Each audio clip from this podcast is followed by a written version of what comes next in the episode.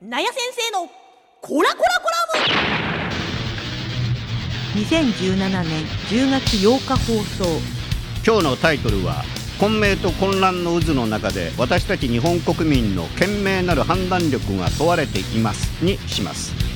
なんか毎週のようにこのコーナーでも口にしてきた政治の世界は一寸先は闇または正解とは地味猛量の住む世界などといった言葉を実際に目の当たりにさせられている感があるここ数日いや数週間の我が国のありようです。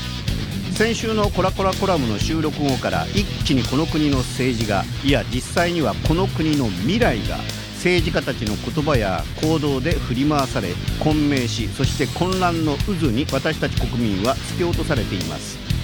先週のコラコラを聞いてなんで政界が上を下への大騒ぎになっているのに取り上げないのかといぶかしんだ方もいらっしゃったと思いますがまさか僕もコラコラ収録後に小池百合子氏が国政政党の立ち上げを発表するとは想像もできませんでした。それ以上にそこへ民進党が統合する決定をするなど完全に想像の域を超えた流れです。とはいえ誰が何についてどう言ったのかはさておき突如として私が安倍政権を倒すと宣言しいきなり政界のど真ん中に現れた小池百合子氏が今や我が国の政治の中心に存在することとなったのは紛れもない事実です。しかしもしも本当に彼女が安倍晋三首相を排除し政治の最前線から追いやることになったとしたら確実にこの国の未来は大きく変わるであろうと大半の国民も理解し想像しうる話です。おまけにそれをついこの間まで表向きは国政と地方政治の対立構造の中にいようとも根幹の部分つまり裏ではきっちりと手を結んでいるに違いないと思われていた2人が国政のステージでがっぷり四つに組んで対決すると宣言したわけですから驚きと疑念そしてかすかないや人によっては大いなる期待も込めて見守る羽目となってしまいましたね。その後その期待は前日のごとく民進党を丸ごと統合する計画らしいとの発言や動きで限りなく膨らむ期待と現実味を帯び始め新安倍派も反安倍派も固唾を飲んで次の展開に注目せざるを得なくなっています。しかしながら僕などは先ほども述べたように表向きはどんなに対立しているように見せてもこの2人には共通項が多すぎますから到底にわかに2人の発言を鵜呑みになどできないという思いで観察していました。まず2人はどちらも例の日本会議における重要なポジションを確保している極右政治家であること。そして2人とも以前から強烈な改憲論者であること。また2人とも強烈な軍国主義思想を隠そうともせず核武装容認どころか積極的な核武装推進の発言を繰り返してきた政治家であることなどなどです。消費税を増税するとかしないとか法人税を上げるとか下げるなどといったレベルの話であれば TPP の時と同様にいくらでもその場しのぎの嘘をつき何度でも手のひらを返すのが政治家だと理解していますから驚きも失望もそして期待などは鼻からしてませんが憲法をどうするのかこの国の未来に向けた国防をどうするつもりなのかは直接的に国民の命に直結する重大事案ですから軽視などできません。ですから僕は思想の底流においてこの2人は確実につながっていると判断していました。だからこそ今回の一連の推移を見ていてどうしても違和感が拭えないのは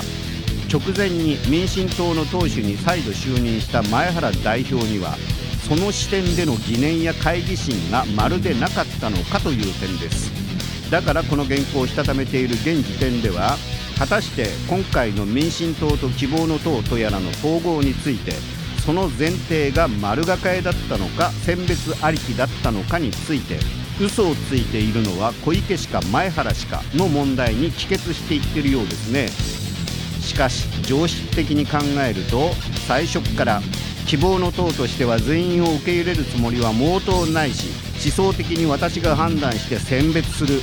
その際リベラル派は絶対に受け入れるつもりはないと小池氏が発言した上での2人の党首会談だったとしたらその時点で前原氏は民進党の党大会などに持ち込める話ではないし先に党を抜けた連中と異なり今も民進党存続の可能性を信じて残っている党員たちは決して誰一人受け入れる条件ではないと判断していたはずです。つまり弦を左右にし曖昧な現地の状態で前原氏に放り投げあとは情勢を見て真の条件を突きつければ良いと考えた小池氏の実給にはまっただけなのではないかとしか思いませんがね。知能指数的にはともかく政治能というか政治的駆け引きにおいては前原氏の完敗だったと言わざるを得ません。もちろん前原氏の計画の一環でなかったとしたらですが。しかしまあ小池さんリベラル派は排除すると高らかに宣言するなど安倍首相ですら口にしない言葉をよくもまあいいも言ったりです。本当に驚きました。ネトウヨ君たちにとっては今やリベラルと極左は同義語として捉えられているのかもしれませんが世界の常識としてリベラルとは個人の自由と平等どんな時代背景の中にあっても一人一人の人権を最優先とする思想を意味しています。ですから、えー、海外メディアがリベラル派は徹底排除すると宣言した党首が率いる新しい政党の誕生をどのように世界の人たちに伝えるのか半ばドキドキしながら見守りたいと思います。まあ結果的にもこの希望の党とやらにはものの見事に単なる改憲派どころか軍国主義的思想を根底に持ち核武装まで視野に入れた政治家たちが何人も集っているようですね。それをひた隠しに隠して今まで民進党のひだの中に潜んでいた議員さんたちはようやくご自分の本質を明かすことができたのですから心の安寧を保つ日々を過ごしているのでしょう。おことほぎの言葉を進呈申し上げます。しかしながら同時に安保法制の容認やら改憲への賛同などといった踏み絵を踏んで所属政党を乗り換えた元民進党の党員の皆様は全国民の前で確実にこれまで嘘をついていたことを認めたわけですから大した度胸といえば度胸です。合わせてその嘘を国民は容認すると踏んでいるのでしょうから我々国民が言葉をなくすほどの政治観をお持ちなのでしょう。さてそれは吉と出るか京と出るか手出し見ものではあります。ま官邸の奥の院で最もニヤニヤしながらそれを見守っている人物がいるのは確かですがなお10日の選挙告示日以降は22日の投開票日まで我が国ならではの政治的公平性の名のもとに一切の政治的発言は自粛しなければならないようですので来週以降の数回は僕の口は塞がれます。本当政治に関する我が国の更新性はいつもながら呆れるしかありませんが以上です。